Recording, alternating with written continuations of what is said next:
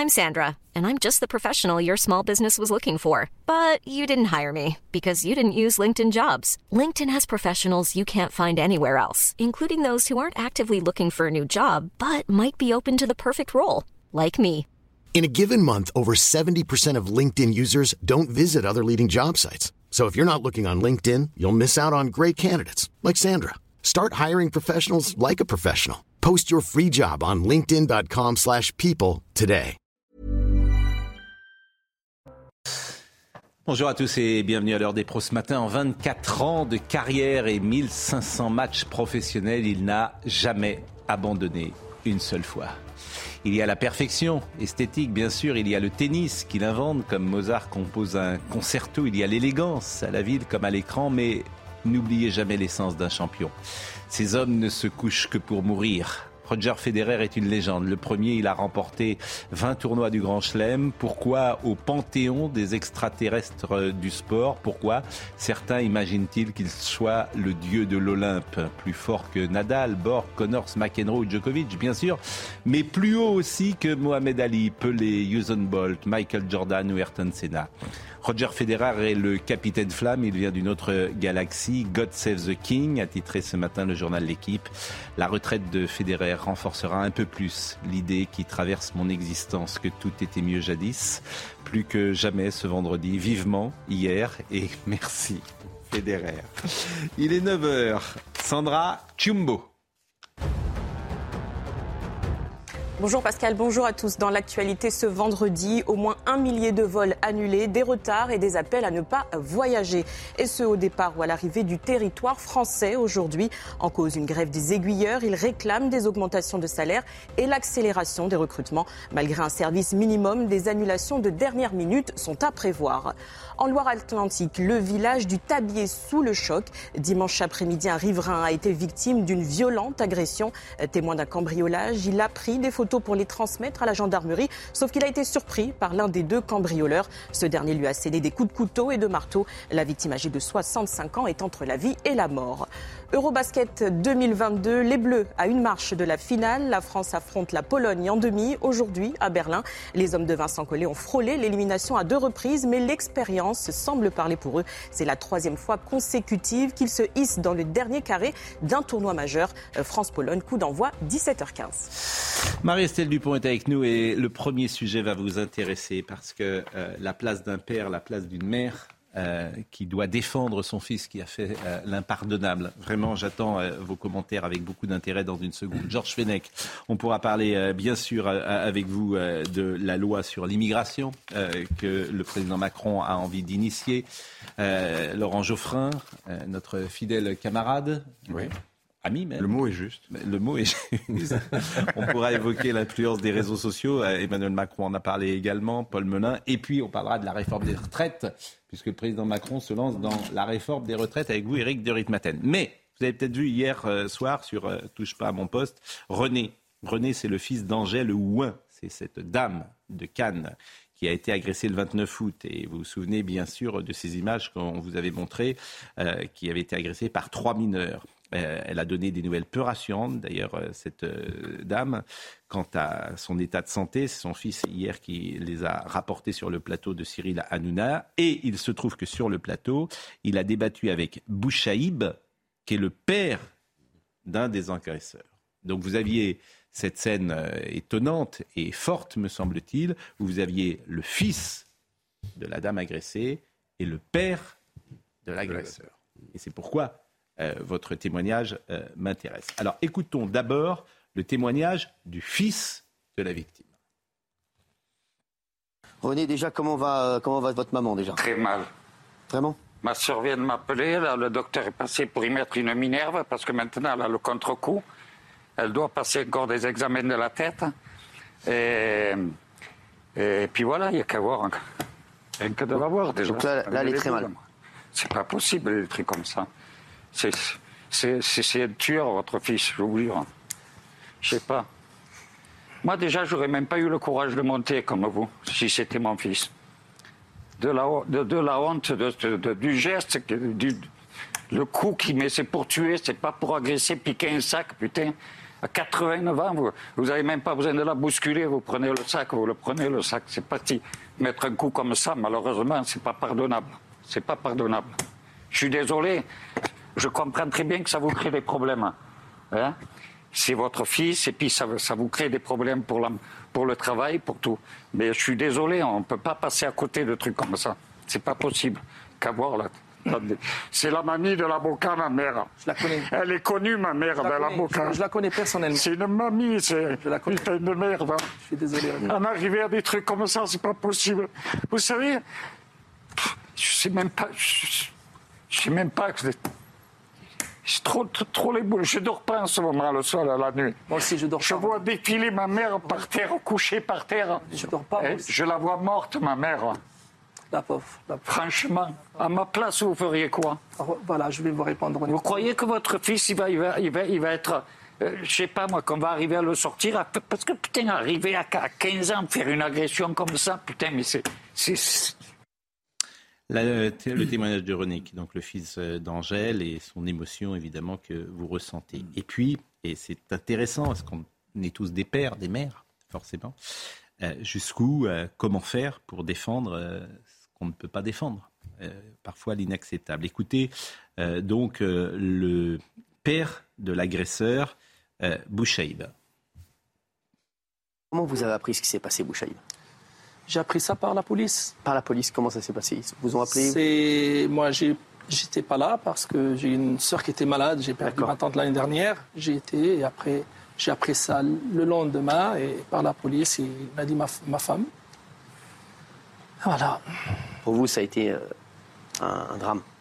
C'est une catastrophe. C'est,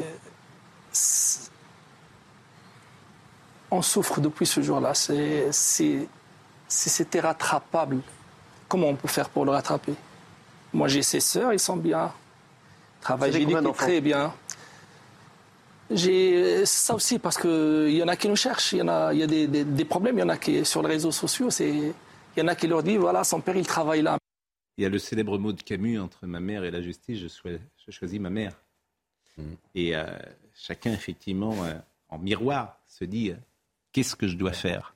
Alors évidemment, il y a la compassion euh, pour euh, René, bien évidemment, mais lorsqu'on est le père ou, le, ou la mère de ce garçon, Euh, ben, L'amour et l'éducation, c'est pas tout permettre. Donc, euh, et nous autres parents sommes soumis à la loi. Donc, je pense que si euh, un de nos enfants viole la loi, notre rôle, précisément par amour, hein, c'est de le prendre, de l'amener au commissariat et euh, de lui permettre d'élaborer et de culpabiliser sur son geste. Euh, voilà, je, je, je pense que on a trop, et peut- la psychologie a sa part de responsabilité d'ailleurs, on a trop été dans l'excuse. On a trop pensé que l'amour, c'était la démagogie et c'était pas poser de limites. Euh, je crois que éducarer, ça veut bien dire conduire au dehors. Et conduire au dehors, c'est rendre un enfant apte euh, à se soumettre aux règles du monde. Mais là, on a quand même l'impression que ce gamin, pour faire cet acte, a manqué du minimum de, des repères, des référentiels de normes et de valeurs. On parle même, je, je trouve que même parler d'éducation, c'est difficile.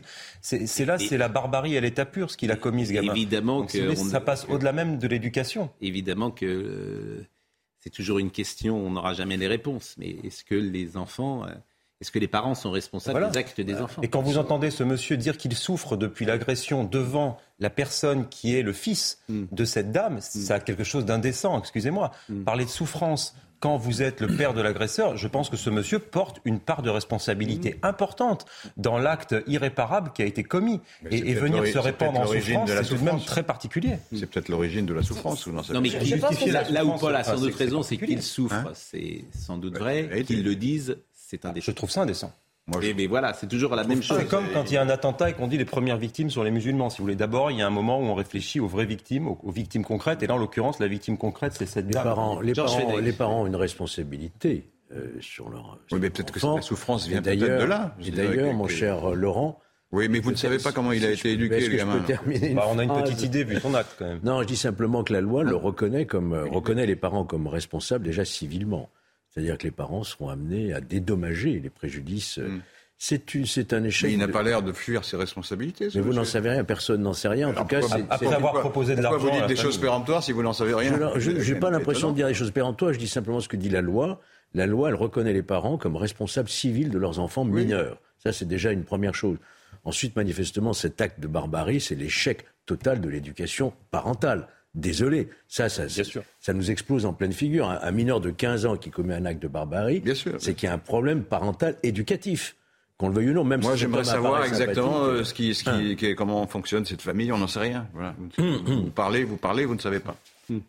Bah, bah, on juge sur euh, vous les jugez faits, sur vous supposez. sur les faits. Vous supposez. Qu'est-ce que vous voulez Non, dire on suppose Laurent pas. Je comprends si, ça, si ça se trouve, pas ce que vous le- voulez dire au fond.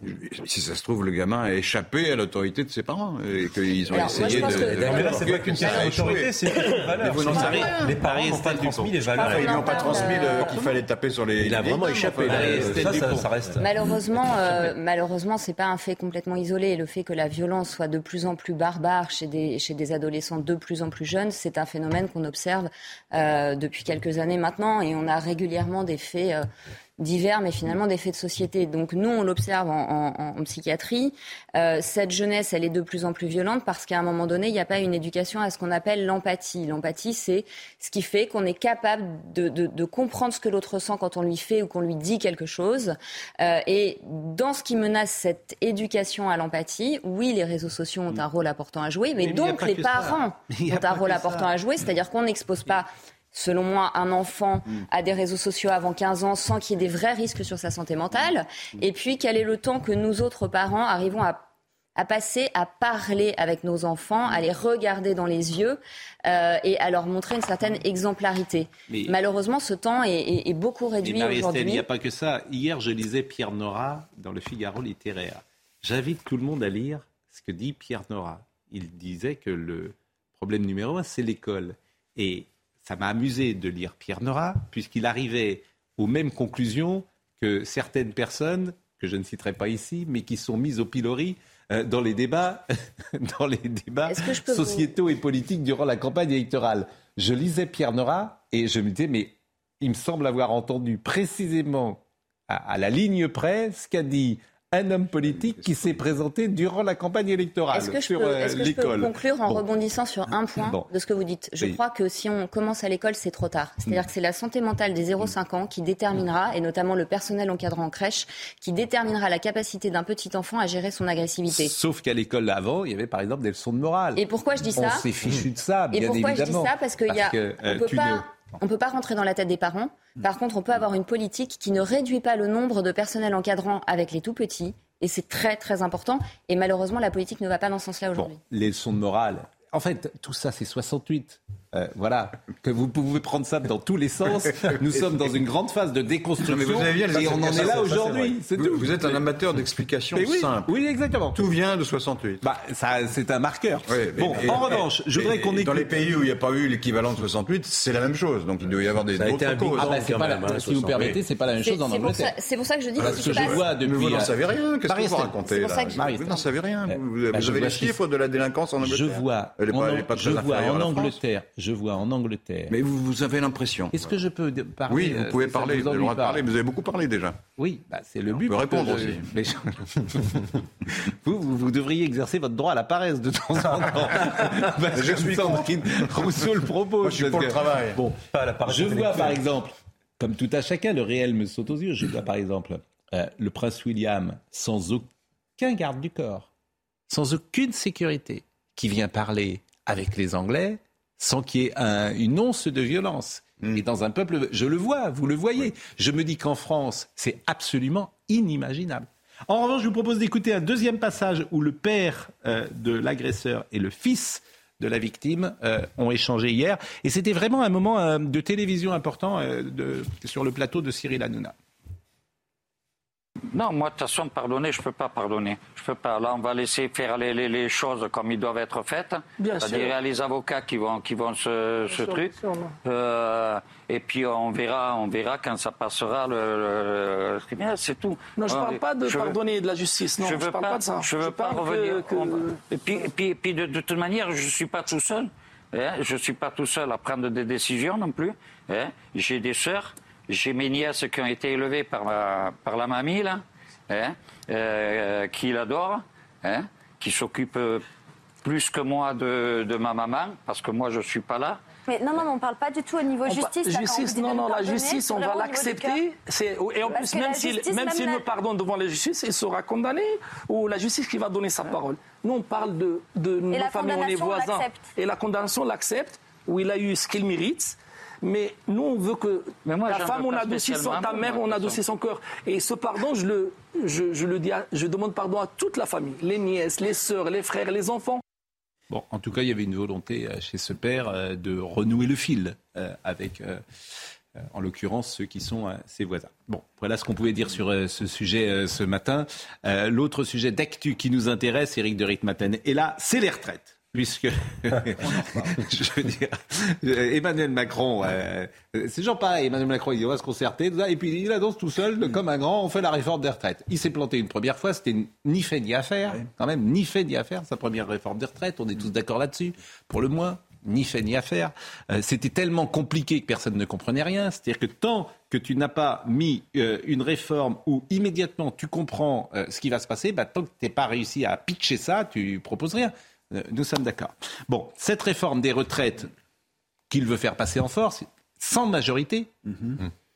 je ne suis pas sûr qu'il ait vraiment compris ce qui se passe aujourd'hui en France. Sa parole, elle est quand même guère audible aujourd'hui. Il est tout seul, quasiment. Euh, je veux dire, il va, il va avoir la rue contre lui, euh, et en même temps, il faut faire sans doute cette réforme. Elle est essentielle. Il faut travailler plus longtemps. C'est vrai. Alors, d'abord, il a quand même changé un peu son. Écoutons-le d'abord. Oui, je donne la parole. Écoutons-le.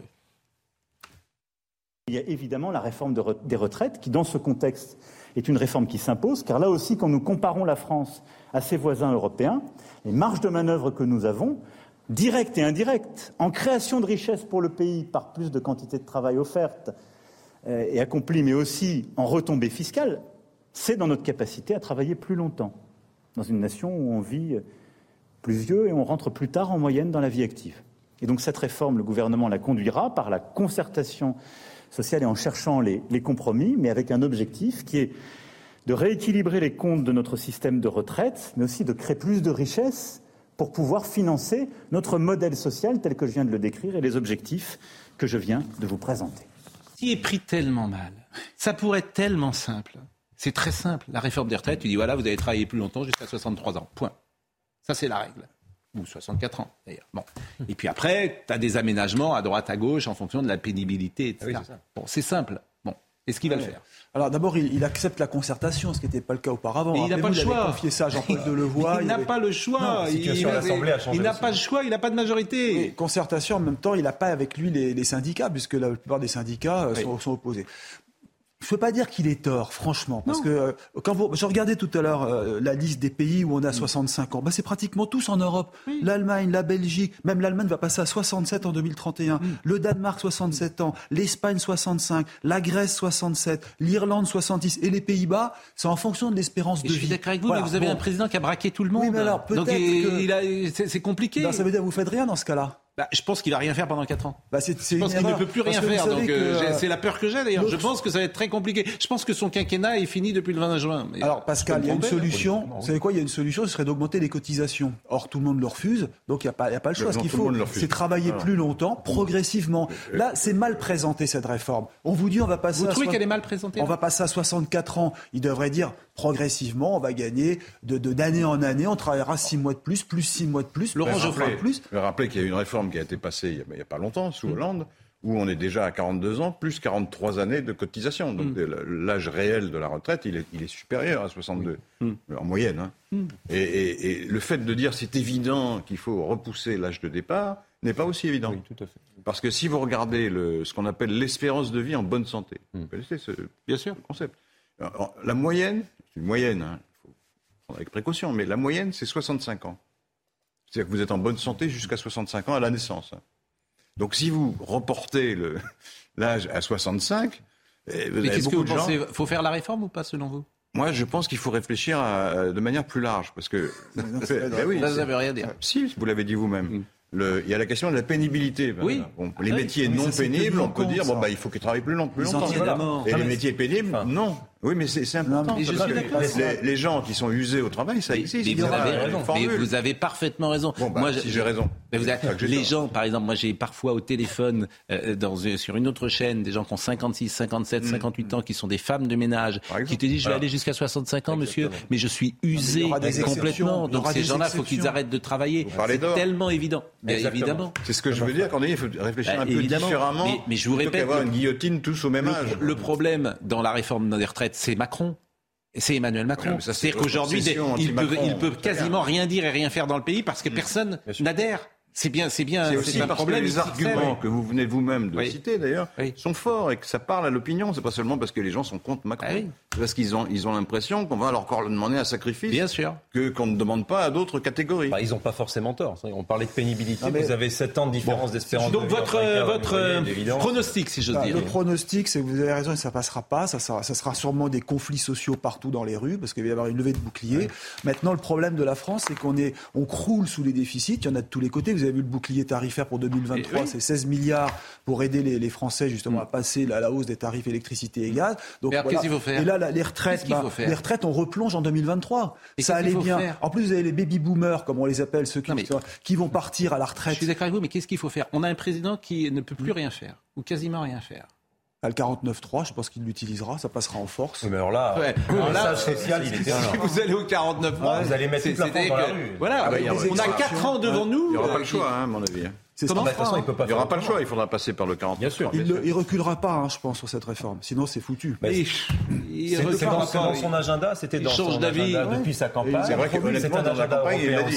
Il l'a dit pendant la campagne, il a été élu. Donc il peut dire, mais écoutez, moi j'ai été élu là-dessus. Même si aux législatives, il a été désavoué. Sauf que pendant la campagne, il ne savait pas qu'il n'aurait pas. Il est désavoué pendant la campagne Qu'il n'aurait pas de majorité. Il n'aurait pas de majorité au Parlement. C'est ça la difficulté. Oui, mais si, c'est vrai. Mais enfin, attendez, si on cumule les, gens de votre parti euh, LR et non, moi, j'ai pas de enfin, vous n'avez pas de parti, vous êtes sympathisant, disons. Euh, si, on cumule LR et, En Marche, mm. ça fait une majorité là, il n'y a pas de doute. Or LR, ils sont pour 65 ans. Euh, Absolument. LR vis-à-vis de l'opinion, ils peuvent dire, écoutez, on est majoritaire. Vous croyez que LR, ils ont envie de voter avec Emmanuel non, Macron Non, ils ne le feront pas forcément, mais on parlait de dire c'est minoritaire. Oui et non. Vous croyez qu'ils ont envie de l'aider? Non. Bah, ils vont paraître très politiciens, ils vont faire de la politique politicienne s'ils ne leur rejoignent pas sur ce sujet-là, je pense. Ils demandent 65 ans, on leur dit on fait ils 65 sont pas là pour ans, ils vont voter contre. C'est bizarre. Hein Ce qui me surprend, c'est qu'on a toujours eu une réflexion strictement économique. la perceuse quand je parle. les travaux. C'est un nouveau truc de travaux. Pascal, ça quand il n'aime pas les gens. Quand il aime pas on parle, ouais. Arrêtez Vous êtes fourbe, hein. non, j'ai beaucoup de. Non. Marine, je dis à Marine Écoutez, alors je vais le dire à chaque fois parce que faut jamais mettre les téléspectateurs en dehors de ce qui se passe. On a déménagé. On a déménagé. On est d'abord superbe. Là où on est, euh, vraiment, c'est un, magnifique. C'est absolument magnifique. Je veux dire, on a un siège Canal euh, Plus qui est absolument. il faut dire qu'en dehors de ce studio, c'est un chantier absolument. Ça, rien encore. Non, mais il y a toujours des. Voilà, on a déménagé il y a un mois, donc évidemment, il y a encore quelques peu de changements. C'est difficile d'ailleurs pour nos amis de la régie et je les félicite parce que c'est pas rigolo pour eux les euh, ceux qui sont en train de. je ne sais pas si ça passe à l'antenne. la direction, c'est très long à faire. ça passe Et régulièrement, on a des travaux. Donc, je, non, il a un travail pénible. Cette personne a un travail pénible.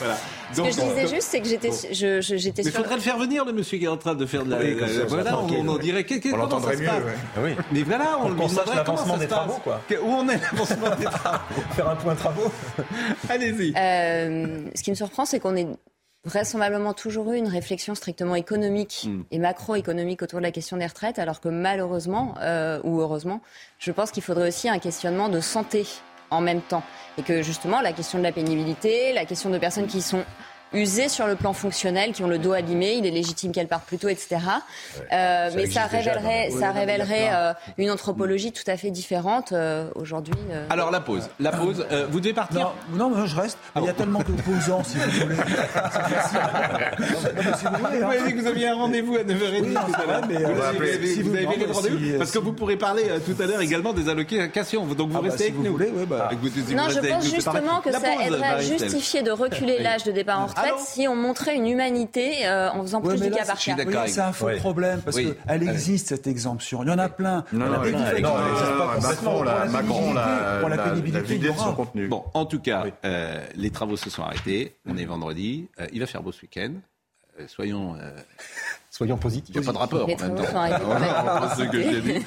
Et euh, tiens, vous qui êtes fort, parce qu'on va marquer une pause. Est-ce que vous savez la différence entre principale, fondamentale, entre la religion catholique et la religion anglicane? Oui. Bah D'abord, il y a le divorce. Il n'y a, pas beaucoup de différence, sinon que le chef de l'Église n'est pas le même. D'accord. Oui. Hmm. Que le, divorce. Euh, le chef, c'est le roi. Oui, mais bon, fondamentalement, autrement, il n'y a pas de différence. Que le divorce était accordé.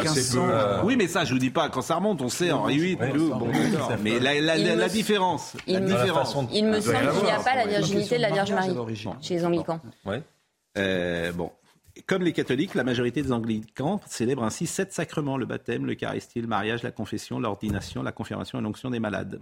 L'onction des malades, c'est ce qu'on appelle l'extrême onction. L'extrême onction, c'est absolument magnifique. C'est un, un, un, sacrement magnifique. Les protestants n'ont pas l'usage et la reconnaissance de tous les sacrements cités. Ils ont conservé simplement le baptême. Vous voyez. Ah, ah oui. Ils ont simplifié. Ah, bah, Comment? Ils ont simplifié. Ils les ont protestants en plus. Voilà. La pause, à tout de suite. Il est 9h31, Sandra Chimbo. À Londres, des milliers de personnes continuent de se recueillir devant le cercueil de la reine Elisabeth II. À quatre jours des funérailles de la souveraine, le flux de visiteurs reste ininterrompu à Westminster Hall. La queue dépassait 7 km hier, soit une attente de 8 heures pour accéder à la plus vieille salle du Parlement. Agression de Kera Amraoui. Aminata Diallo de nouveau en garde à vue. La joueuse de football a été interpellée ce matin. Elle avait déjà été entendue en novembre 2021 avant de ressortir libre.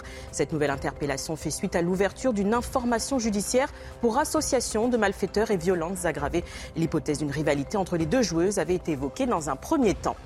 En Gironde, l'incendie qui a ravagé 3400 hectares depuis lundi est fixé. Un vent d'ouest fort a apporté de l'humidité selon les pompiers sur place. Les habitants des communes de Somos et Sainte-Hélène ont pu regagner leur domicile.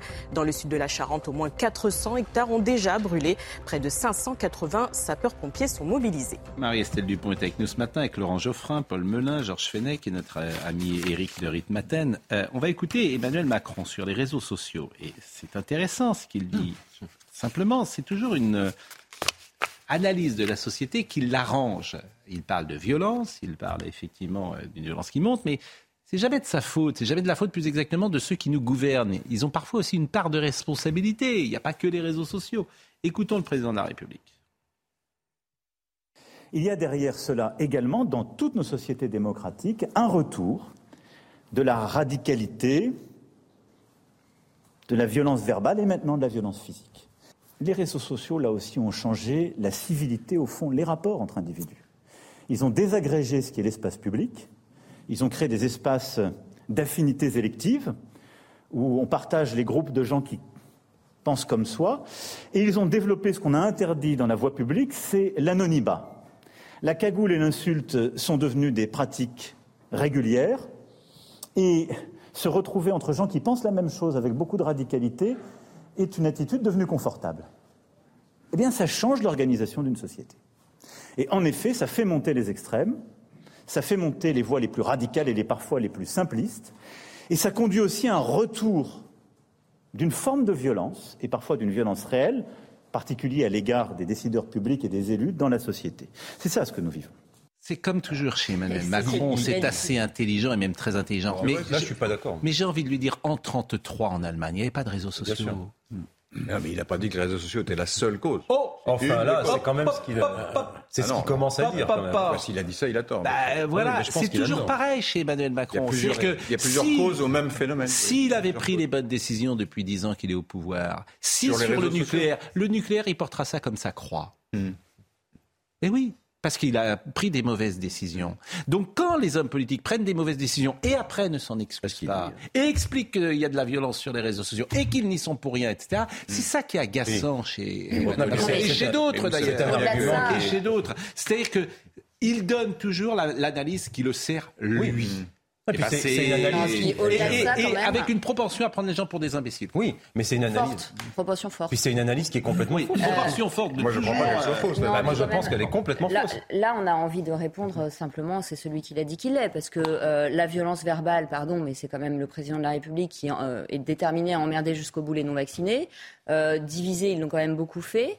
Euh, et euh, le fait de se retrouver entre soi, pardon, mais j'ai quand même l'impression que c'est un petit peu ce qui se passe à Renaissance. Euh, donc, non, et puis s'il attribue, s'il attribue la montée de l'extrême droite sur les extrêmes aux réseaux sociaux, est aussi beaucoup, c'est parce que ça l'arrangeait et ça a été une stratégie politique de faire monter, monter l'extrême droite. Nous sommes dans une société à irresponsabilité limitée. Ah oui, ça c'est vrai. Dites-moi, qui a été reconnu comme responsable suite aux événements du Stade de France? Personne. Qui a été responsable? Est-ce qu'il y a eu une seule sanction suite euh, aux événements très ludiques de karting dans les prisons françaises? Personne. Pas? Euh, Aujourd'hui, on parle du nucléaire. Vous dites euh, il portera comme une croix, mais c'est pas du tout ce que dit Macron. Macron dit je n'ai aucune responsabilité. Au contraire, j'ai sauvé la filière, etc. Il n'y a jamais de responsabilité. D'ailleurs, cette impunité, elle date pas Et la radicalisation elle est le produit hmm. de cette forme de déni de sa propre responsabilité. Voilà. Oui, puis elle est la conséquence. Non, mais puis la montée, ce qu'on appelle la montée des extrêmes, est la conséquence de choix politiques. Observez ce qui se passe les réseaux sociaux. Est-ce qu'en hmm. Suède, par exemple, le fait que le parti dit d'extrême droite soit passé de 2 ou 3 à 15 ou 20 aujourd'hui, est-ce que c'est de la faute des réseaux sociaux suédois? Non, absolument pas. On sait tous très bien. On sait tous très bien quelle est la cause de la montée de l'extrême droite en Suède. Ça n'a rien à voir avec les On va l'écouter parce euh, que. Je veux dire un mot. Oui, bien sûr. Non, mais là, parce qu'il y a d'autres causes à la montée de la violence qui sont peut-être plus importantes. Mais oui, mais attendez, exonérer complètement les réseaux sociaux, c'est une bêtise. Et ça joue un rôle. Voilà. Mais je vous réponds. Parmi d'autres facteurs, mais ça joue un rôle. En 33, il n'y avait pas de réseaux sociaux en Allemagne. Bien compris, parce qu'il y a plusieurs causes à la montée de les extrêmes. Et en 34, quand ils sont venus devant l'Assemblée nationale. Écoutez-moi, vous n'écoutez pas les, arguments. évidemment qu'il y a d'autres facteurs que du, temps d'Hitler, il n'y avait pas de réseaux sociaux, donc il, donc il ne joue aucun rôle. Si, il joue un rôle quand même, parce qu'il y a plusieurs facteurs. Il y a l'insécurité, les gens ont peur de l'immigration, tout ça, c'est des facteurs objectifs. Mais les réseaux sociaux jouent un rôle supplémentaire d'amplification. c'est pas ce qui dit par le président dans son intervention. C'est exactement ce qu'il dit. je, pense que les deux causes racines, c'est d'une part effectivement cette impunité qui ne date pas d'Emmanuel Macron, hein, on l'a vu sur Sarkozy, etc.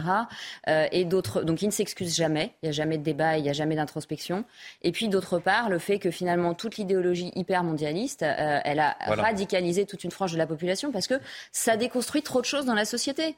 Ça déconstruit des choses. La transition démocratique. Forcément, les gens vont ailleurs. La transition démocratique. Euh, intervention du président de la République là-dessus, elle nous oblige à réfléchir différemment. La transition démocratique. Elle est liée à un changement profond, je dirais anthropologique, qui change totalement d'ailleurs le rapport à l'action publique comme à la vie démocratique. C'est développer, je dirais, un consumérisme et un retour de la violence relativement inédit. Consumérisme, c'est qu'au fond, les réseaux sociaux, la multiplication des innovations ont conduit à ce que nos compatriotes et nous-mêmes, il faut bien le dire, nous habitions à avoir des réponses sur beaucoup de questions que nous nous posions très rapidement, avec des choses qui, euh, jadis, parfois encore naguère, étaient très simples et qui sont maintenant accessibles. Et donc, le temps de distillation de l'action publique n'est plus intelligible par nos compatriotes.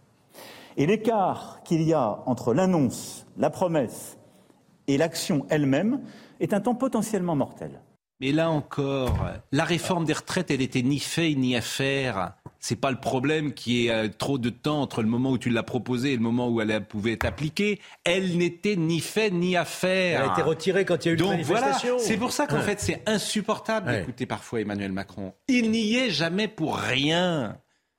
Donc euh, qu'ils prennent des bonnes décisions, qu'ils fassent euh, des bons projets de loi, qu'ils les fassent appliquer, il n'y aura pas de souci. Et la réforme des retraites, elle serait déjà appliquée aujourd'hui hmm. si elle avait été pensée euh, de manière intelligente. Pardonnez-moi de le dire comme ça et de le dire d'une manière brutale. Mais qui pourrait qui contestera ce que je dis sur une réforme aussi importante du quinquennat?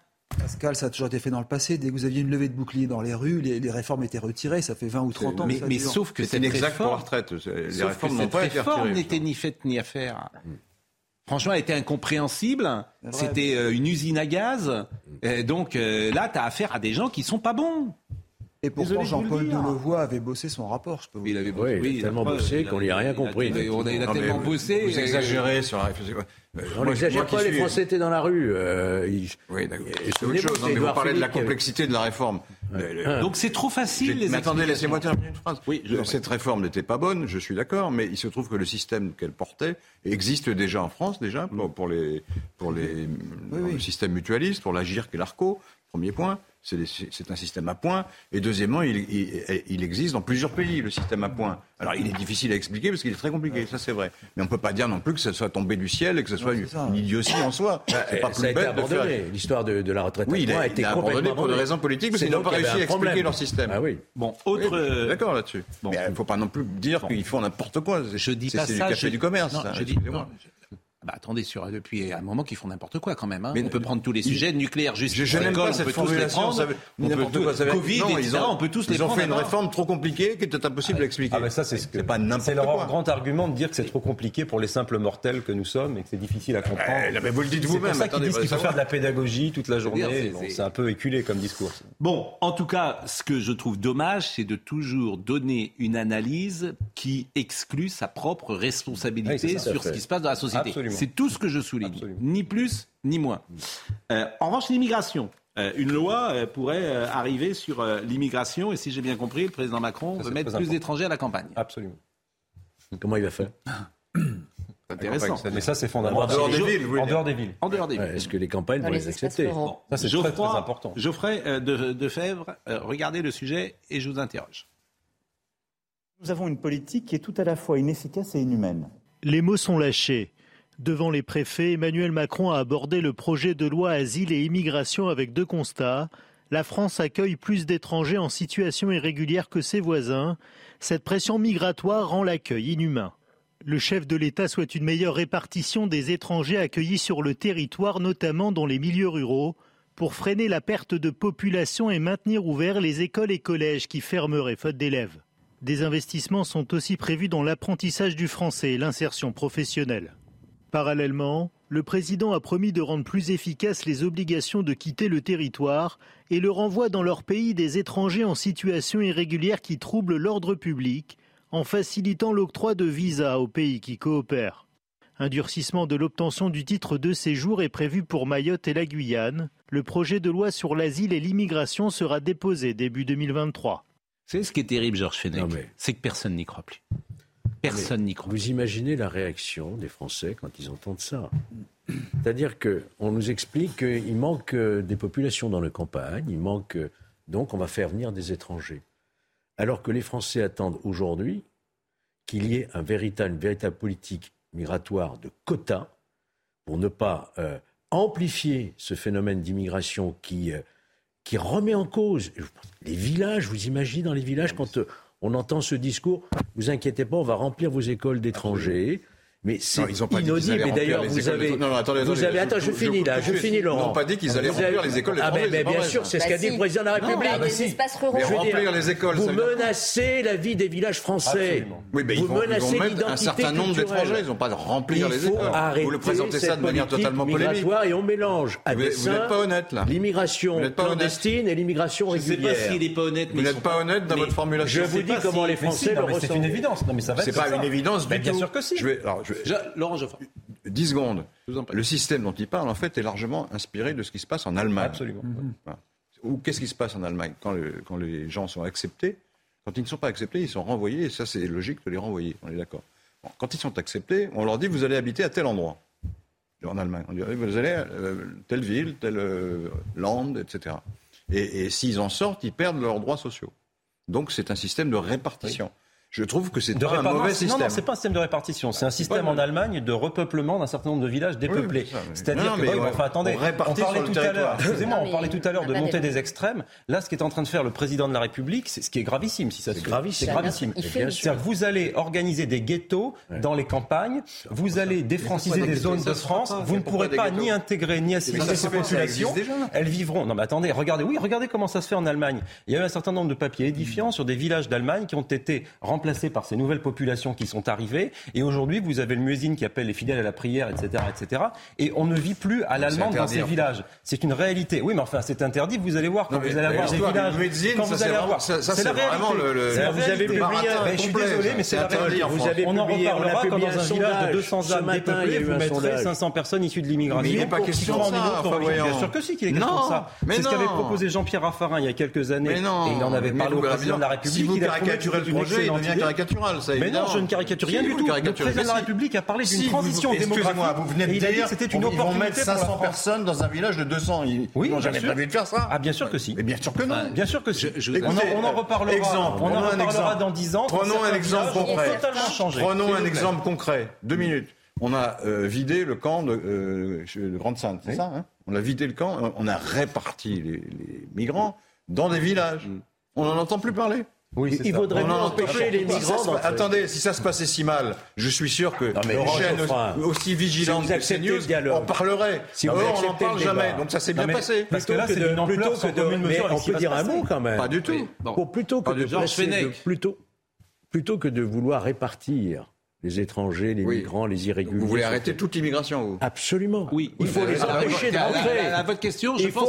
Donc les réfugiés, non, on n'en veut plus dehors. Si, non, réfugiés, mais vous mélangez tout. Là. Ah, toute immigration. Le droit d'asile, vous mélangez tout. Laurent Geoffrin. Mais le droit d'asile, c'est les, migrants. Oui, et le président dit un. Ce qui serait bien un jour, c'est un truc tout simple, c'est de demander aux gens ce qu'ils en veulent. Et l'ont dit Vous allez demander. Ils ont élu Macron, me semble-t-il. Oui. Non, mais faisons un référendum sur l'immigration. Vous n'avez pas élu le Front National, me semble-t-il. Vous allez demander. Le jour où ça se produira, vous allez demander au village de France s'ils veulent voir dans leur village de France arriver des étrangers. Et je vais vous donner 25 exemples où ça se passe très bien. Non, mais faisons, à ce moment-là, n'ayons pas peur, faisons des référendums locaux à tous les endroits où on veut implanter des migrants. Vous verrez que vous n'allez pas en gagner Je ne sais pas comment tout cela va se terminer. Ah ben, moi, j'ai peur de savoir. Vous êtes en train de laisser les étrangers, répartissons-les dans les villages. Absolument. Je vous dis que dans les villages, on vous dit ne les laissez pas Parce qu'il va il nous reste juste 5 minutes. Il nous reste juste 5 minutes parce qu'il doit partir et on va, on va accueillir après Jean-Christian Petit-Fils qui va parler du Saint-Suaire. C'est passionnant le Saint-Suaire. Ça, depuis que je suis enfant, on dit le Saint-Suaire. De Turin. De Turin, bien sûr. Envelopper le Christ. On parlera de la reine, bien sûr. Euh, juste un petit mot euh, sur cette affaire euh, d'allocation, puisque tout est parti en fait d'un tweet euh, de Eric Ciotti, qui, euh, Eric Ciotti, a dit 6 000 euros d'allocation familiale pour une famille de 10 enfants. Voilà où va l'argent des Français. L'État ne peut plus être la vache à lait de certains profiteurs. Je porterai un projet de plafonnement des allocations sociales. Il est contre les familles nombreuses, donc. Ah, mais ça, c'est. Si je comprends bien. Alors, je vais vous dire. Bah, oui, il dit il y a 10 enfants, c'est trop. Je vais vous répondre. Je vais vous répondre. J'en connais, moi, des familles nombreuses. Elles ne sont pas toutes musulmanes. Hein. oui. Ils ont 10 enfants Pas tous. Pas tous. Pour le moment. Vous êtes terrible. Vous êtes je, vous mets en face de réalité qui vous gêne. Alors, mais je, rien ne me gêne. Je trouve qu'effectivement, je ne suis pas sûr que ce soit une bonne chose, même pour les enfants, euh, d'être dans une famille où il y a 10 enfants. Je ne crois pas que ce soit pas. Pour tout vous dire, ça existait autrefois, mais bon. Alors là, euh, effectivement, vous, bon, d'abord, c'est une réalité. Hein, donc les prestations, euh, là, j'ai sous les yeux, il y a cette famille a reçu 6 000 euros euh, par mois euh, d'aide. C'est-à-dire que personne ne travaille, il y a 6 000 euros qui rentrent dans la maison. C'est vrai, il faut être honnête quand même. Oui, 6 bah, 000 euh, euros au mois de septembre, parce qu'il y avait l'aide de rentrée scolaire. Après, d'après les chiffres, j'ai vérifié hier à la Caisse d'allocation familiale de Strasbourg, c'est 3 700 euros en moyenne sur l'année pour deux par mois. Par mois. Alors ils sont deux RSA, c'est-à-dire ils travaillent pas, ils ont 10 enfants. Euh, vous voyez, bon, c'est 3700. Alors il y a le RSA, il y a l'aide, la page là pour le, la jeune enfance. mais ils touchent la même chose que s'ils gagnaient que s'ils étaient bah salariés, pardonne-moi. c'est ça le problème. Les 3000. Mais qu'ils ne veulent pas travailler? Mais je ne dis pas ça.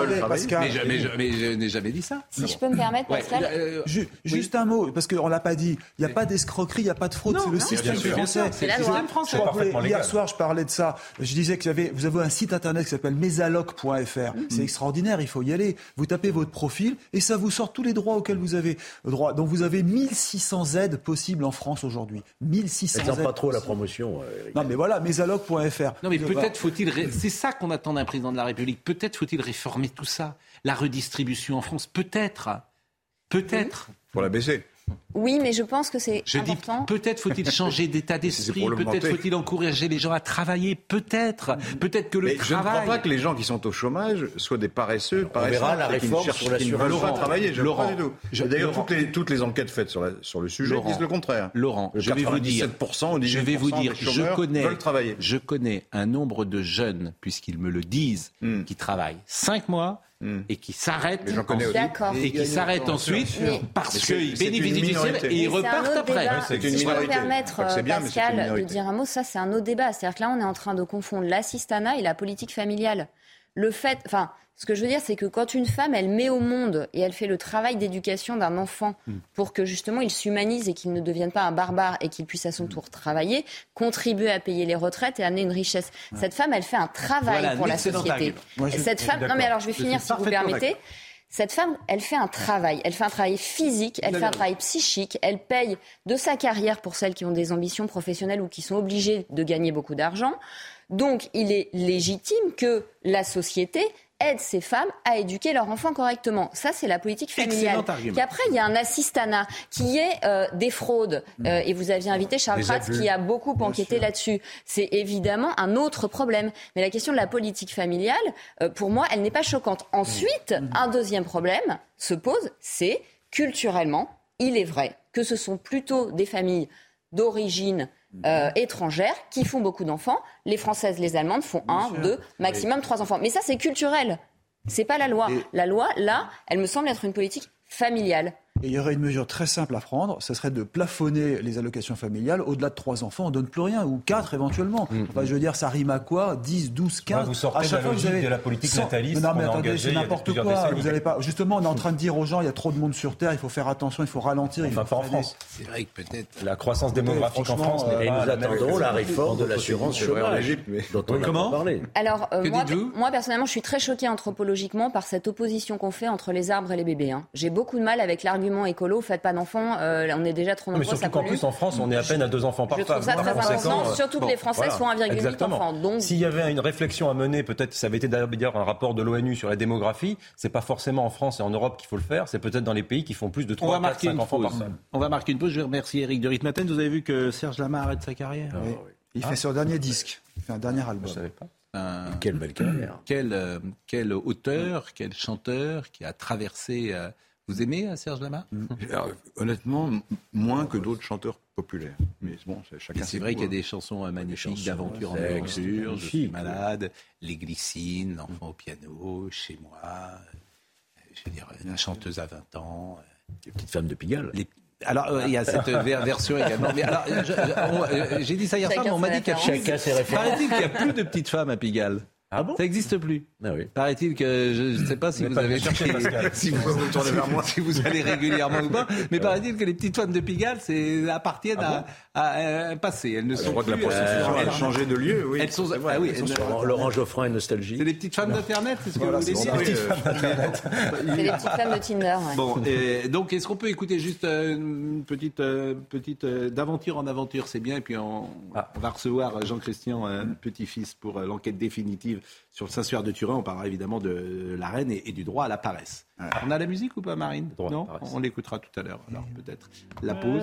Et d'aventure Mais bien sûr. en aventure, de, de train en train, de port en port, jamais encore je te le jure. C'est une chanson que je pourrais chanter à Laurent.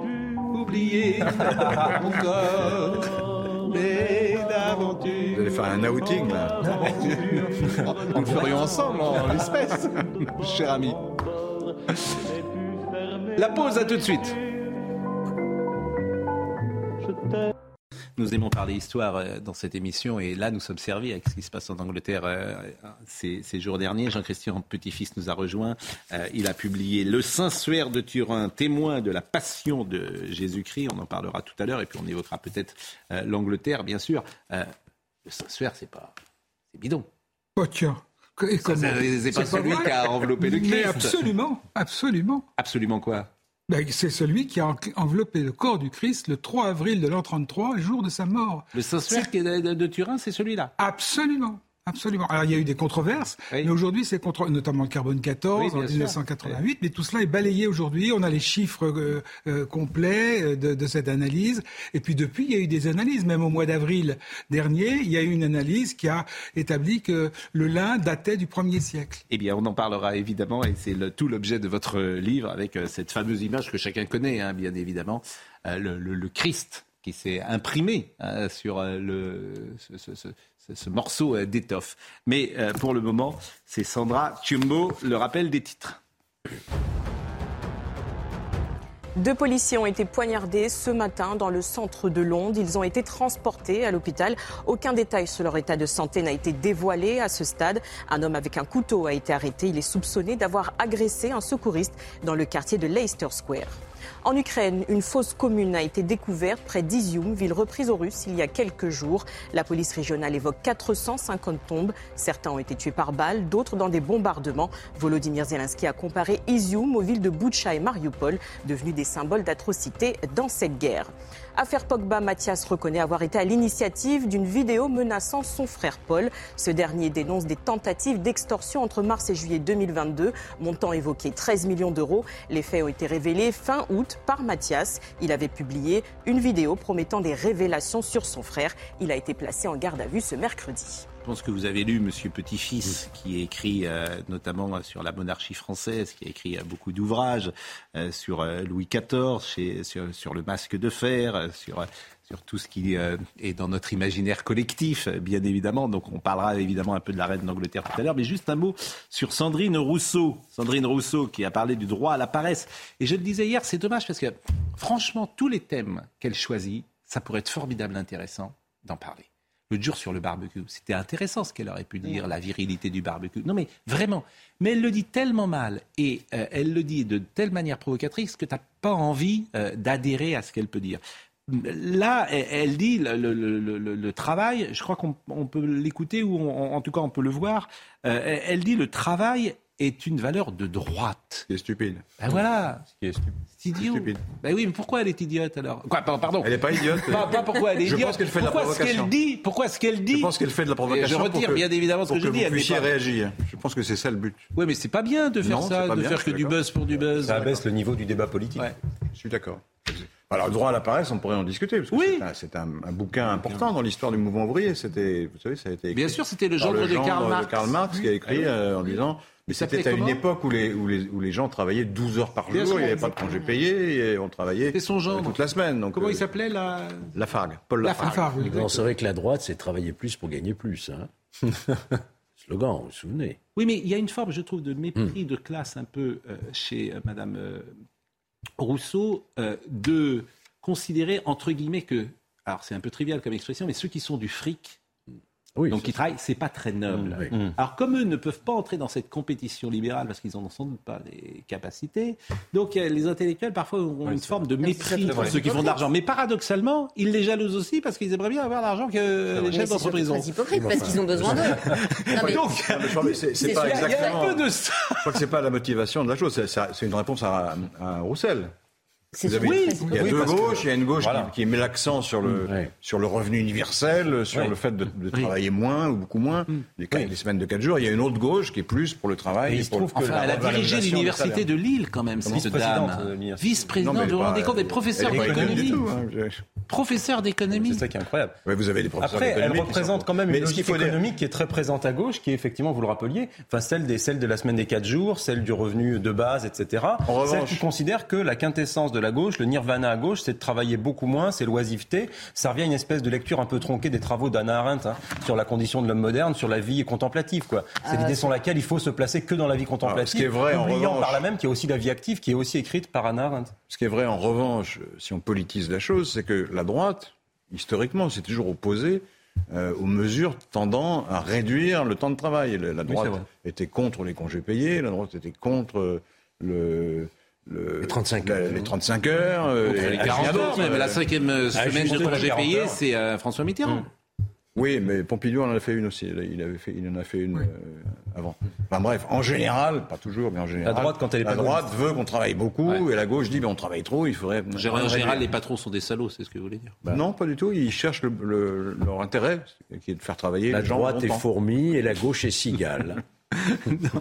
non, elle dépense qu'elle non, mais si on avait écouté la droite, on n'y aurait pas de congés payés. Ouais. Toujours mais si la droite n'avait pas rempli les, les, caisses, la gauche n'aurait pas. reconnaissait les conquêtes de la gauche. C'est les travailleurs qui remplissent les caisses, c'est pas la, droite ou la gauche, c'est les gens qui travaillent. C'est très hypocrite et, en plus dangereux parce que le travail est évidemment très structurant et que le travail, c'est aussi acquérir un surmoi et une capacité à gérer son agressivité. Donc la société qui est déjà de plus en plus violente n'a pas intérêt à ce qu'on plus de loisirs. Jean-Christian Petit-Fils, l'Angleterre. L'Angleterre, en ce moment, alors j'entends, c'est vrai qu'on enfile parfois les perles autour des, sur les plateaux de télévision et on dit Ah, la France regarde ça parce qu'elle a la nostalgie de son roi, elle a coupé la tête de son roi. C'est ancré dans la, l'imaginaire français. Vous partagez ça ou pas C'est vrai qu'on est fasciné. Les, républicains sont euh, quasiment tous républicains. On est mhm. tous fascinés par euh, ce symbole euh, mhm. extraordinaire de, la monarchie. Alors ça a raté en France, ça a raté. Est-ce que vous partagez cette Est-ce que vous pensez que les Français regardent ça avec nostalgie? Mhm. Je pense, oui, dans une certaine mesure. Euh, mais en même temps, il s'y opposerait très farouchement s'il était question de restaurer le, roi. Il fallait mettre des milliards pour, entretenir une famille. Vous voyez aussi le, la, monarchie d'Ancien Régime était encore plus fastueuse que la monarchie britannique, qui est une pâle copie de, la monarchie française, avec la cérémonie du sacre, le toucher des écrouelles. Mm. Il y avait toute une tradition mystique qui s'ancrait aussi dans, dans, dans, la, dans, la, chrétienté, alors que mm. l'Angleterre était plutôt marginale de ce point de vue mais elle a maintenu les traditions. Et aujourd'hui, nous, nous, on est un peu fascinés par ces traditions, en disant finalement c'est un symbole d'unité.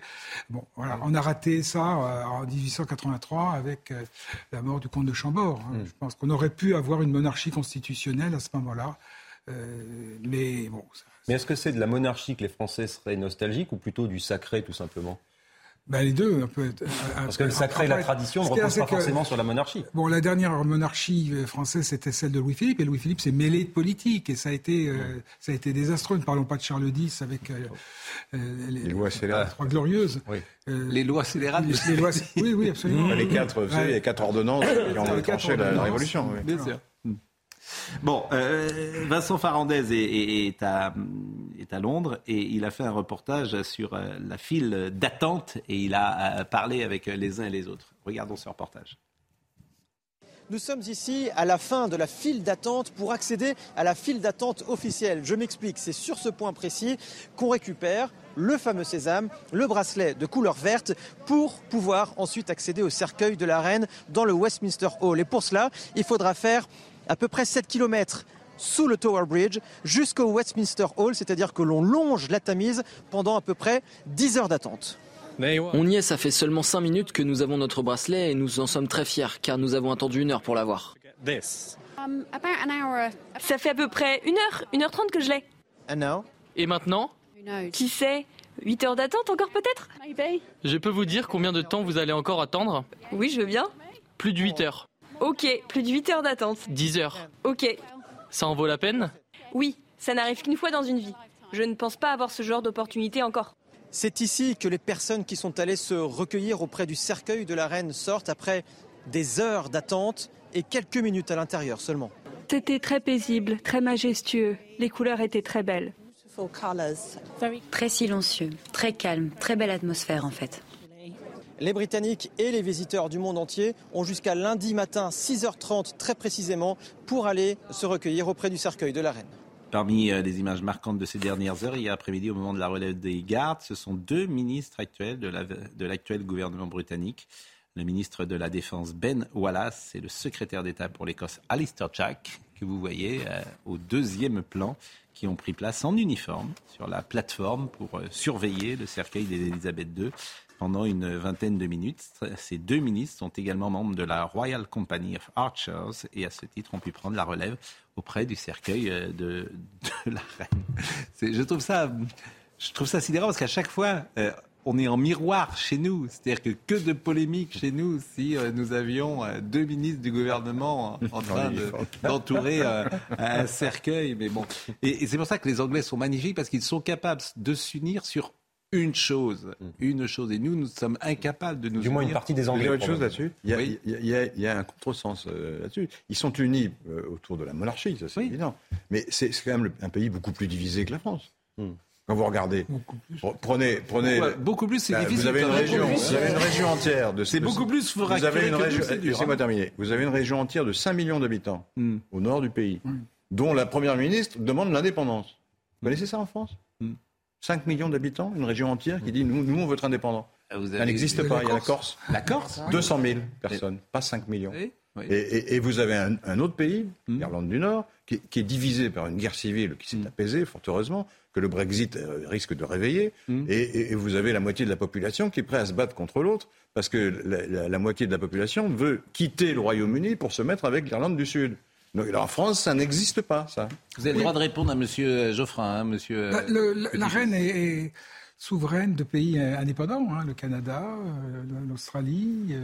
Elle a été pendant. Oui, non, mais qu'on ne dise pas qu'ils sont plus. Les, Écossais, les, Écossais, les, Écossais pourraient prendre leur indépendance et avoir pour roi Charles III. Oui, ils pourraient très bien faire ça. Mais en même temps, c'est un symbole d'unité, c'est ce qui permet de maintenir l'unité française. Voilà, vous allez contre des évidences, cher ami. Mais j'aime bien. bah oui, évidemment. je viens de vous rappeler des, faits euh, oui, mais qui, sont, qui sont. Bon, Theresa May, euh, Theresa May euh, je voudrais qu'on voit une image également, parce que Theresa May, elle a pris place, je crois, dans la file d'attente, vous voyez, elle a pris place. Ça, c'est symbolique aussi, l'ancienne première ministre. Elle a fait comme tout le monde, et puis elle a été, elle n'a pas eu de passe droit, et elle est allée s'agenouiller devant le cercueil. Et puis. Euh, je voulais vous citer Maria Zakharova, qui est porte-parole de la diplomatie russe, qui a dit ceci Nous considérons cette tentative britannique d'utiliser la tragédie nationale qui a touché le cœur de millions de personnes dans le monde à des fins géopolitiques pour régler ses comptes avec notre pays comme profondément immoral. Parce qu'effectivement, il n'est pas le bienvenu. Euh, Poutine, Vladimir Poutine. Ceci est particulièrement blasphématoire vis-à-vis de la mémoire d'Elisabeth II. Désormais, les élites britanniques sont aux côtés des nazis. C'est une phrase effectivement qui a été beaucoup euh, commentée. Euh, voilà ce que je pouvais vous dire sur euh, la reine. On attend lundi, bien évidemment. Ça sera les obsèques peut-être du siècle. Les, obsèques des rois de France. Ah, c'était prestigieux. Alors évidemment les dernières, non. pour Louis XV, ça s'est fait de nuit à Saint-Denis. on avait demandé très peu de messes, alors qu'au moment de, de l'attentat de Damien, il y avait eu énormément de demandes de messes pour le salut du roi. La, monarchie était euh, en, grande partie euh, déconsidérée, c'est vrai. Pas la monarchie, le roi, puisque à l'avènement de Louis XVI et de Marie-Antoinette, il y a eu un, un, un enthousiasme extraordinaire. Mais bon, il y a eu une crise de la société qui, a fait que hmm. la monarchie euh, s'est effondrée. Damien, c'est le fameux réchicide qui a tenté. Alors, est-ce vrai ou pas? Il avait à peine. Il avait à peine tenté. C'était pour l'avertir. Voilà, c'était un domestique qui avait donné un coup de couteau de, Et Casanova raconte euh, rapporte dans ses mémoires l'exécution de Damien, c'est absolument horrible. Et le matin, il avait eu cette phrase euh, prémonitoire, il avait dit la journée sera heureuse. Parce qu'il est écartelé, enfin ce qu'il lui font. C'était calqué exactement. Lui font, c'est incroyable à Damien. Calqué, exactement sur le supplice de Ravaillac. Ah oui. Absolument. Et quand on dit la société... Alors qu'il n'avait pas voulu tuer le roi. Oui, mais quand on dit la société est plus violente, ça m'amuse. Vous vous rendez compte, il y avait des milliers de personnes. C'était à la place de la Concorde C'était public, oui. Place de grève. il y avait combien de personnes, par exemple Place de de ville actuelle. Combien, combien de personnes il y avait bah, Je n'ai pas compté, mais, il y avait quelques milliers... de personnes. oui, bien sûr. Mais c'était un spectacle. C'était un spectacle. On louait, on louait les, les, les fenêtres. De euh, non, mais donnant sur la place de je, confonds, je dis que la société a quand même évolué, on s'est civilisé quand même. On s'est civilisé. Justement, on est en train de régresser psychiquement, parce qu'il ne faut pas confondre la société et la nature humaine. La nature humaine, elle est violente, elle est voyeuriste, elle est sadique, elle ne change pas. Maintenant, est-ce que la société permet des cadres où les parents éduquent avec une certaine maturité les enfants pour qu'ils aient un surmoi ou pas? On est plutôt depuis deux générations euh, dans des, des, adultes adolescents euh, où il faut kiffer, où tout est possible et on est moins dans la maturité. Donc c'est pour ça aussi qu'il y a une hyperviolence qui monte. On est civilisé, on a aboli la peine de mort il n'y a pas si longtemps que ça, et vous avez beaucoup, peut-être même une majorité de Français qui seraient pour son rétablissement aujourd'hui. Hein. Oui, mais, mais, enfin, je ne sais pas si on a vraiment été. Euh... Ah, on, peut considérer qu'on progresse quand même. Aujourd'hui, la société ne progresse hmm. pas, non, non. Bah, Sur le plan de la violence. Non, non, mais on parle des écouteurs. Non, mais c'est intéressant. Il y, a un retour, de la violence quand même. Ah oui. Alors très médiatisé sans doute, mais il n'empêche quand même. Mais il n'est pas du tout au niveau qui, était, celui de. L'insécurité n'est pas qu'un Oui, c'était sentiment. des actes de La-. L'insécurité n'est pas qu'un sentiment des monsieur petit-fils qui parlent d'or. Oui, ben ça, je, je suis d'accord avec lui. Bon, Bon, euh, on parlera tout à l'heure de Federer et de Serge Lama, mais donc vous êtes venu de Saint-Suaire de Turin. Alors, régulièrement, depuis des années, euh, depuis que je suis enfant, il y a, des sujets sur. Bon. Et alors là, vous dites c'est l'enquête définitive, et c'est ce que vous nous avez dit euh, tout à l'heure. Bon, que dit l'histoire? Cette partie retrace les déplacements, emplacements successifs du linceul à travers les différentes époques et pays. Et vous vous êtes occupé à retracer la pérégrination de la relique, et on en vient à la conclusion très plausible que c'est donc bien le même drap depuis sa première mention dans le Nouveau Testament jusqu'à son arrivée à Turin en 1578. Mais ce drap, on voit la photo du Christ. Oui. Si vous voulez, d'abord, il faut bien préciser une chose. C'est un mystère historique, archéologique et scientifique. C'est pas une question de foi.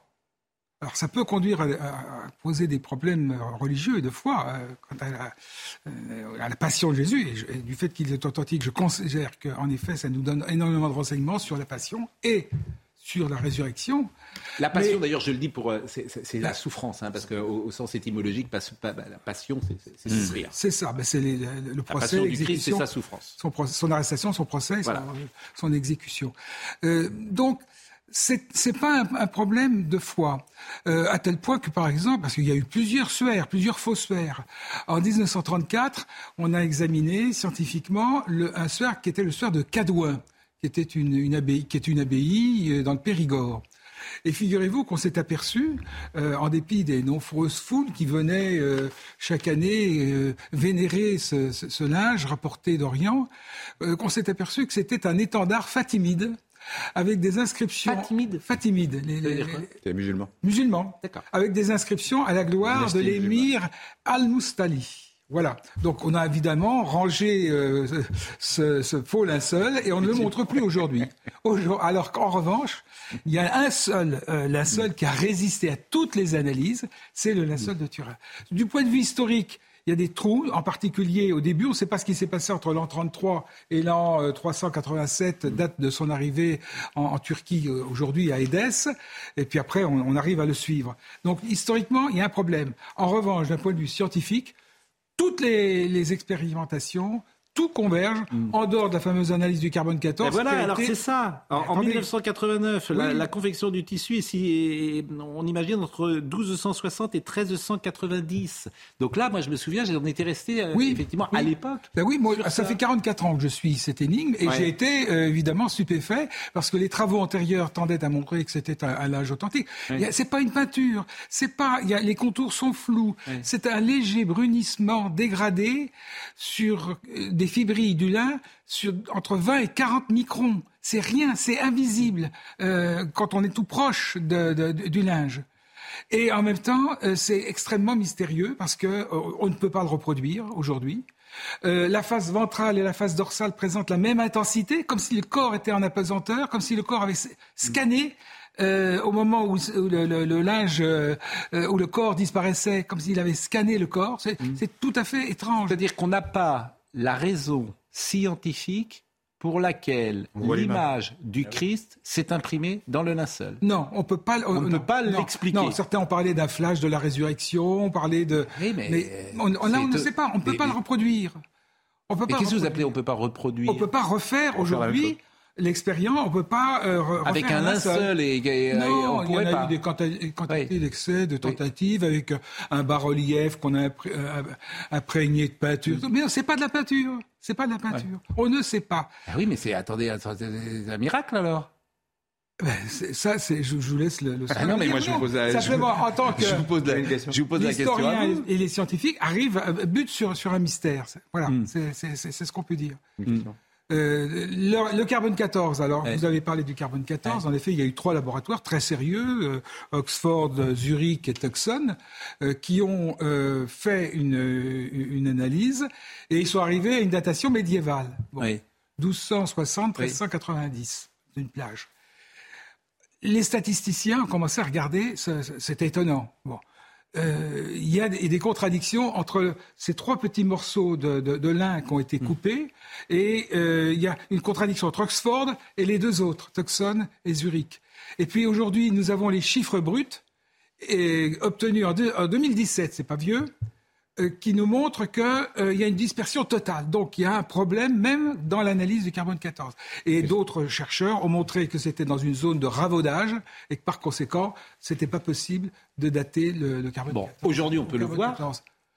Le, le, le, la salle Oui. Ah ben, euh, ça dépend. Il, y a des ostensions, c'est-à-dire on, montre au public régulièrement, mais on ne peut pas le voir euh, des visus. Il y a une grande. mais on peut quand même. Euh, il, est, il, est, exposé régulièrement. Il est exposé régulièrement. Et on peut aller le voir, évidemment. On peut aller le voir à ce moment-là. Il y a des grandes queues, comme pour la reine d'Angleterre. il y a, il y a 2-3 millions de personnes qui vont à Turin le voir. Et il est à Turin, bien évidemment. Oui. Euh, imaginons que le tissu soit effectivement de l'époque. Qu'est-ce qui prouve que c'est bien le Christ Ça pourrait être quelqu'un d'autre. Un, c'est effectivement de l'époque. Il y a eu euh, au mois d'avril euh, des travaux faits par le professeur Fanti et Liberato De Caro, qui est de l'Institut de cristallographie de Bari, c'est-à-dire le CNRS italien, c'est pas des, mm. plaisantins, qui, sont arrivés avec une méthode particulière de rayon X à dire mais pourquoi le Christ Attendez, je finis. Ah.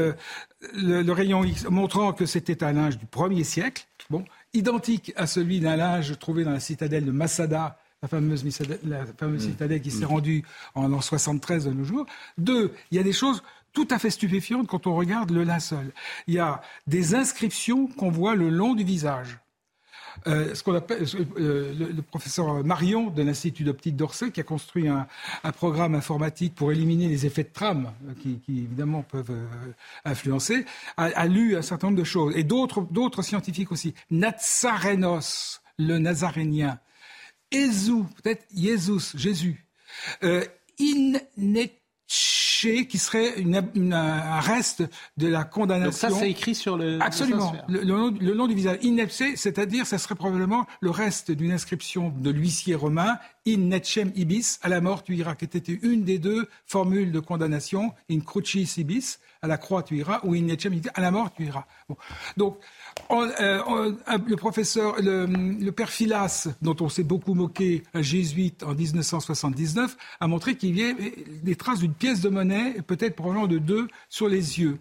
Et ce sont des leptones de Ponce Pilate. Euh, et tout ça est, très bien mis dans le, dans le livre. Hein. tout ça se lit. Voilà, je, le, avec des photos, tout ce que vous venez de dire. Le leptone de Ponce Pilate, eh bien, c'est des petites pièces de monnaie, comme les centimes aujourd'hui, ont été frappés entre l'an 29 et l'an 31. Non, mais c'est la photo, c'est le visage qui est quand même euh, le plus sidérant. Parce que euh, le visage qui est proposé, c'est le visage iconique tel qu'on voit le Christ, tel qu'on l'imagine. C'est ça qui est tout à fait sidérant. Et c'est d'ailleurs peut-être cette image qui a traversé les siècles précisément parce qu'elle était euh, à l'origine sur le Saint-Suaire. C'est-à-dire que quand on se représente le Christ, on se présente exactement ce visage. Je ne sais pas si on le voit là d'ailleurs jusqu'au 4e, 5e siècle, on représentait le Christ imberbe. Comme un dieu, Apollon, euh, un, jeune euh, dieu portant une brebis sur, euh, sur les épaules. Et, à partir de l'arrivée à Édesse de ce linge, en 387, eh bien, toute l'iconographie représente les signes. Il y a une quinzaine de signes euh, qu'on voit entre le lassol et l'iconographie. Eh bien, écoutez, euh, c'est chez Talandier et euh, c'est toujours passionnant de vous écouter. C'est la première fois d'ailleurs que vous venez sur notre plateau et je vous en remercie grandement. Il reste cinq minutes. Je voulais, il y a deux hommages que je voulais rendre avant de nous quitter. D'abord, Serge Lama. On va l'écouter parce que Serge Lama, il a 80 ans. Et avec beaucoup d'élégance, il dit Bah oui, euh, c'est la fin. Quoi. Je, je, tiens plus, euh, je peux plus faire ce que je faisais avant. Et il a accordé une interview à Steven Bellery d'RTL et il nous explique pourquoi il arrête. Serge Lama.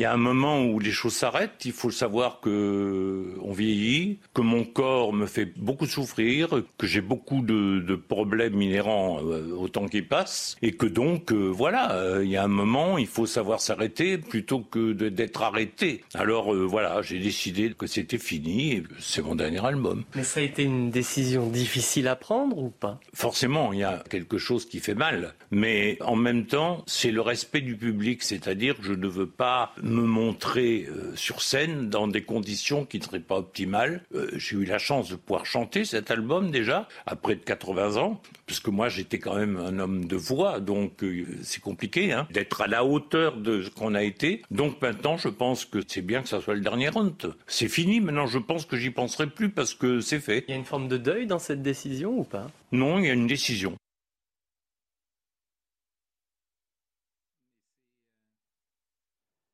Qu'est-ce qui se passe On n'a pas écouté la fin peut-être? Euh, si on a écouté euh, la fin. Bon, euh, oui, c'est une décision. C'est dur sans doute de se retirer. Je trouve que Lama n'a pas la place qu'il devrait avoir dans la société française. Vous voyez, il n'a pas la même place, par exemple, qu'un Sardou ou qu'un Julien Clerc. il a une place peut-être parce qu'il est plus populaire ou en mm. tout cas vécu comme tel, alors qu'il a des superbes chansons. C'est un superbe auteur. Il a fait un Napoléon D'ailleurs, qui lui a à l'arrivée, lui a peut-être pas rendu service. Euh, hein, c'est voilà parce que euh, là, il a été étiqueté euh, du coup avec André Castelot d'ailleurs, qui avait écrit, je crois, toute une partie des chansons et en tout cas qui avait écrit le le, le, le, le spectacle.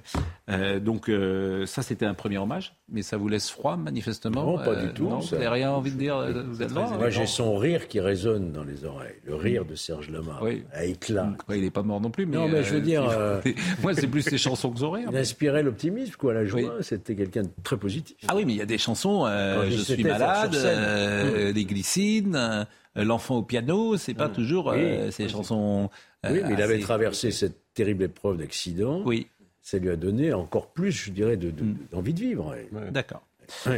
Et euh, Federer, voilà, Federer, euh, je le disais tout à l'heure, alors lui c'est un prince, euh, la une de l'équipe ce matin c'était euh, God Save the King, c'est l'info que je donnais tout à l'heure, parce qu'il ne faut pas se tromper sur un champion, il n'a jamais abandonné, il n'a jamais abandonné en 1500 matchs, vous vous rendez compte? 1500 matchs, 24 ans de carrière, tu n'abandonnes jamais. C'est ça un champion. Euh, d'abord. Alors après, il y a l'élégance, il y a la danse, il y a l'esthétisme, il y a euh, le fair play, il y a la classe euh, de Federer, qui est un champion absolument hors norme, mais qui restera aussi dans, dans l'histoire comme, un grand, comme un grand champion. Oui, puis je crois que son, son fair play l'a caractérisé beaucoup et qui devrait inspirer un certain nombre d'autres sportifs de haut niveau aujourd'hui qui en manquent cruellement. Suivez mon regard. Je pense que c'est une valeur cardinale à cette époque. Philippe Labro, vous savez que chaque vendredi, je présente euh, son émission qui est programmée euh, sur euh, C8 le dimanche soir. Il était avec Amélie Nothomb pour son 31e roman Le Livre des Sœurs. Et Amélie Nothomb parle avec Philippe Labro. Vous savez, parfois, quand on surprend un mot de ses parents qui nous est destiné, et ce mot va nous suivre parfois toute la vie, c'est horrible.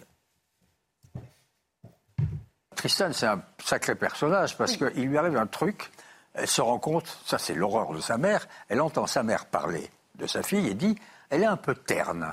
Mais est-ce qu'on n'a pas tous vécu ça? En tout cas, moi j'ai vécu ça. C'était pas terne, mais c'était un autre adjectif un mot dit peut-être un peu légèrement et certainement très maladroitement par des parents qu'un enfant capte sans, l'avoir voulu et qui devient comme une malédiction. Mm. Et il faut 20 ans, 30 ans pour en sortir, à supposer qu'on en sorte. À supposer qu'elle en sorte. oui. Parce qu'un peu plus tard, en plus, je ne sais plus qui d'autre, c'est peut-être encore sa mère qui dit elle est fadasse. C'est ça. C'est sympa, hein C'est ça. Donc il y, a des condamnations comme ça. Les, les, pires condamnations sont celles qui nous sont données par un mot. Un mot qui soudain, euh, attrapé très jeune, nous donne l'impression d'être notre destin. Et vient un moment où vraiment, à l'âge adulte, il faut tout à coup, tout à coup se dire, mais, mais enfin, les mots, le pouvoir qu'on leur donne, eh ben, ta, ta, mère ou ton père t'a dit que c'était comme ça, mais d'abord peut-être qu'il s'est trompé. Mhm. Et puis, et puis peut-être que ce mot ne voulait pas dire ça. Je serai tout à fait complet en vous disant que demain, 10h, bonjour docteur Millot, faut-il prendre des vitamines à la rentrée? Vous en prenez là Qui prend des vitamines Non. Moi, mais Martin Blachier n'en prend pas et il en parlera demain. Bah, justement, vous prenez des vitamines? Non prenez rien même, pour venir à votre émission. Prenez des, vous prenez des vitamines? La sortie, de l'émission, oui. oui. Vous prenez des... Pas besoin du sport et de la salade de fruits. Vous prenez rien? Pas un petit peu de le bérocal le matin? Non, non, non. c'est bien le bérocal. Euh... bon. Sandra, Sandra Chumbo, le rappel des titres du jour. Deux policiers ont été poignardés ce matin dans le centre de Londres. Ils ont été transportés à l'hôpital. Aucun détail sur leur état de santé n'a été dévoilé à ce stade, mais l'attaque n'est pas traitée comme liée au terrorisme selon la police. Un homme avec un couteau a été arrêté. Il est soupçonné d'avoir agressé un secouriste dans le quartier de Leicester Square. 600 millions de dollars d'aide militaire à l'Ukraine. La Maison-Blanche a validé un nouveau volet d'assistance hier. Il prévoit des équipements et services ainsi que de la formation, mais pas l'envoi de missiles. Les États-Unis ont déjà fourni pour plus de 15 milliards de dollars d'aide à Kiev depuis l'invasion russe le 24 février dernier. En football, dernière ligne droite de la Ligue des Nations, Didier Deschamps a dévoilé sa liste pour affronter l'Autriche et le Danemark la semaine prochaine. Trois nouveaux figures dans le groupe, un par ligne, Benoît Badiachil en défense, Youssouf Fofana au milieu et Colomwani en attaque. Le Saint-Suaire de Turin, Jean-Christian euh, Petit-Fils, et vraiment je le remercie euh, beaucoup euh, d'être venu. Alors c'est vrai que vous avez beaucoup écrit évidemment sur l'histoire.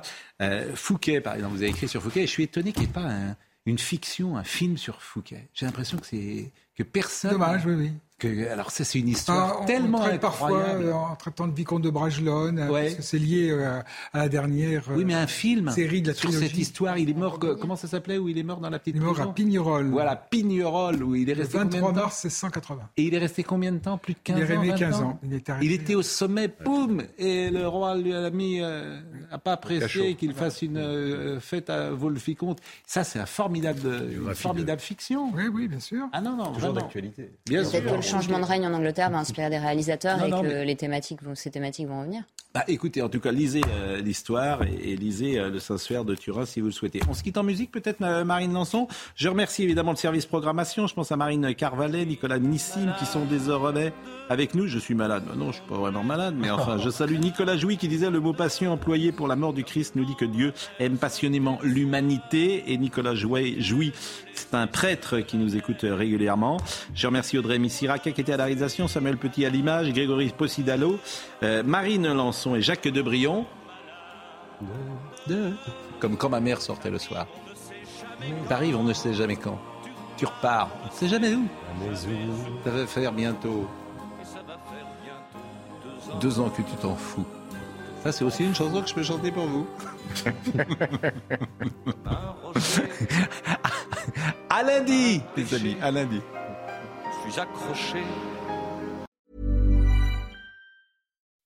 When you make decisions for your company, you look for the no-brainers. If you have a lot of mailing to do, stamps.com is the ultimate no-brainer. Use the Stamps.com mobile app to mail everything you need to keep your business running with up to 89% off USPS and UPS. Make the same no brainer decision as over 1 million other businesses with Stamps.com. Use code PROGRAM for a special offer. That's Stamps.com code PROGRAM.